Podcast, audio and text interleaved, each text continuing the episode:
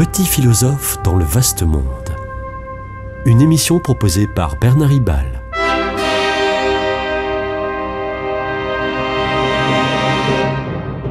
Bernard Ribal, essayiste, agrégé et docteur en philosophie. À Noël, il se passe des choses inouïes. Étymologiquement, des choses qu'il est difficile d'entendre tant elles sont inattendues, incongrues, inaudibles. Dieu s'est fait homme. C'est complètement fou, et pour la plupart des religions, c'est un blasphème.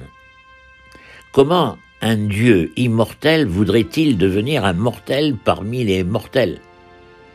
Comment l'Esprit pourrait-il vouloir se faire matière? Saint Paul dira que le Christ est scandale pour les Juifs et folie pour les païens. Dans l'histoire des civilisations, il y a très peu de cas d'incarnation d'un Dieu dans un homme. Il y a bien Dionysos, le célèbre dieu grec de la folie, qui euh, se fait homme et même se fait écharper par les bacchantes, ces adoratrices en, pleine, en plein délire hystérique. Mais Dionysos fait semblant d'être un homme. Il en rit, il en rit comme le montre Euripide dans sa pièce Les Bacchantes en 405 avant Jésus-Christ. Ce n'est pas, ce n'est pas le cas du Christ, à la fois vrai Dieu et vrai homme.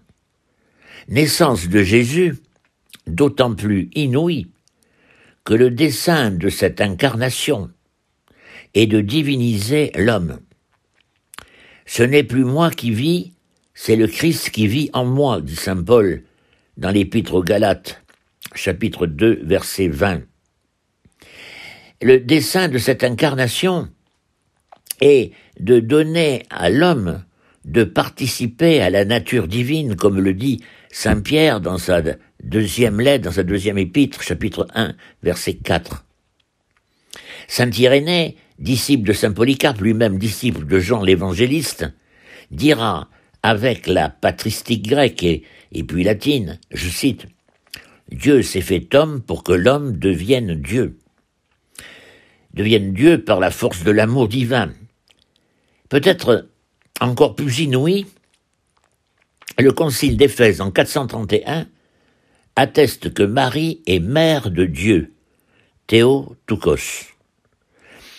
Est-ce qu'on se rend bien compte, quand on récite l'Ave Maria, que l'on dit Sainte Marie, Mère de Dieu euh, Comment Dieu, qui est de toute éternité, peut-il naître d'une femme humaine? Marie, mère de la partie homme du Christ, bon d'accord, mais pas du Christ dans sa partie divine. Eh bien si, à condition de ne pas séparer les deux aspects humains et divins de la double nature du Christ. Marie est mère du Christ, elle est mère du Dieu fait homme, par l'intervention de l'Esprit Saint. C'est en 335, au Concile de Nicée, que l'Église affirme que le Christ est à la fois Dieu et homme. C'est en 336, un an plus tard, qu'est fêté le premier Noël, fête de l'incarnation. C'est en 431 que Marie est officiellement appelée Mère de Dieu. Et c'est à la même période que l'empereur Constantin, premier converti, avec premier converti parmi les empereurs, avec euh, Sainte Hélène, sa mère, l'empereur, euh, donc l'empereur Constantin, ouvre l'empire romain à l'intégration du christianisme. Fait historique inouï lui aussi.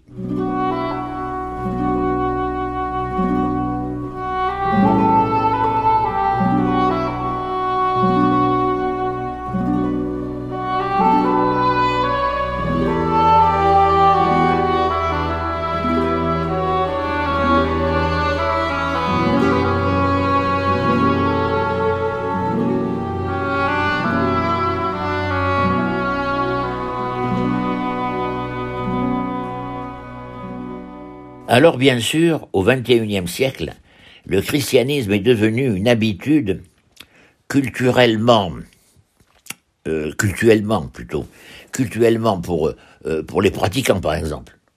et il s'est sécularisé euh, dans la culture occidentale. Du coup, nous fêtons Noël, la fête préférée des Français, euh, d'une manière païenne.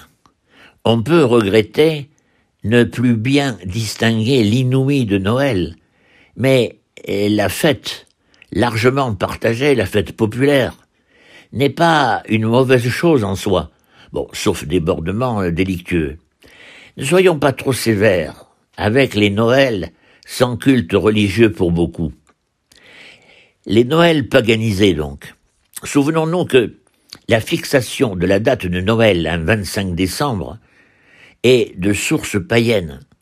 C'était la fête grecque, romaine et barbare du solstice d'hiver, le renouveau de la vie, de la vie encore verte du sapin, du gui et du hou.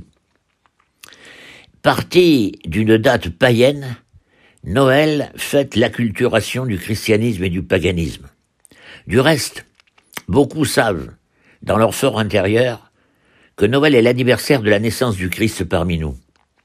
D'ailleurs, Noël est imprégné d'esprit de paix, pour beaucoup, de fête de la petite enfance, pour presque tous de la petite enfance, depuis l'esprit de la crèche jusqu'au jouet des enfants, fête de la famille, depuis celle de Jésus, Marie, Joseph. Bref, même en dehors des pratiquants, l'esprit de Noël n'est pas mort. Bien sûr, la nouvelle évangélisation souhaite que chacun puisse entendre le début de l'évangile de Jean. Au commencement était le Verbe et le Verbe s'est fait chair. Le Verbe, c'est le Christ, la deuxième personne de la Trinité, le Fils. Le Verbe est ici la parole de Dieu, et c'est la parole qui a créé le monde. Le Christ est parole vivante. Il n'est pas, il n'est pas le, le logos grec, même si le mot est souvent le même. Il n'est pas le logos grec ni les lois de la physique contemporaine. Bref, euh, le Christ n'est pas un logiciel inerte. Il est une parole, c'est-à-dire ce qui s'adresse à une extériorité, à savoir à la création et à son humanité. Encore plus inouï, cette parole Dieu s'est faite chair en s'incarnant en Jésus de Nazareth.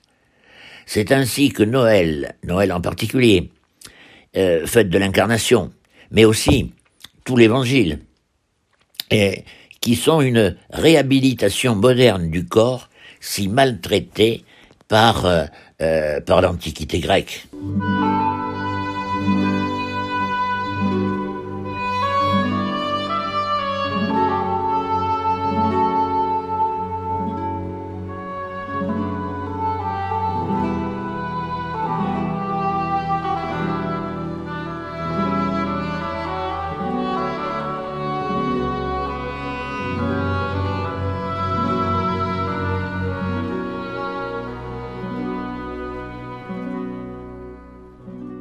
Trop de chrétiens, sous l'influence platonicienne plus ou moins inconsciente, croient valoriser l'esprit en dévalorisant le corps, la chair. La culture contemporaine est devenue insensible au scandale du christianisme, parce que celui-ci s'est sécularisé. Pourtant, est-il euh, habituel euh, d'entrer en union avec Dieu, en communion avec Dieu, en mangeant, en mangeant le corps du Christ et en buvant le sang du Christ, comme l'affirment les catholiques par exemple. Ajoutons, pour insister, que selon ces derniers, les catholiques donc, le pain et le vin consacrés sont réellement, et non pas symboliquement comme pour d'autres chrétiens, le corps et le sang du Christ. Saint Thomas d'Aquin, au XIIIe siècle, tentera d'expliquer cette transsubstantiation à partir de l'appareil conceptuel d'Aristote. Voilà encore l'inouï de l'incarnation. Sans vouloir provoquer, d'aucuns pourraient parler alors d'anthropophagie, manger de l'homme, ou de théophagie, manger de Dieu, manger du Dieu, alors que les catholiques ont souvent tendance à se rendre compte de rien, à croire eux-mêmes l'union à Dieu ne serait que spirituelle. Il s'agit donc d'une spectaculaire réhabilitation du corps, si dévalorisé par Platon. La mendication, l'acte de manger, la mendication du corps du Christ n'est pas le seul signe de cette revalorisation du corps. Dès le premier livre de la Bible, la Genèse, Dieu est satisfait de sa création du monde matériel. Chacun des six jours se termine par Dieu vit que cela était bon. Aujourd'hui, c'est toute la création qui doit être sauvée, réhabilitée dans sa sauvegarde et sa dignité.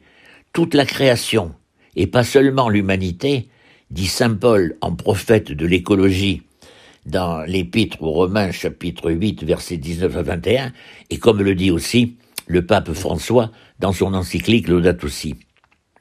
Bien plus encore, l'acte par lequel le Christ sauve les hommes n'est pas un simple décret divin de l'Esprit. Cet acte de don et de pardon est une crucifixion, un sacrifice du corps, un sacrifice du corps sur la croix.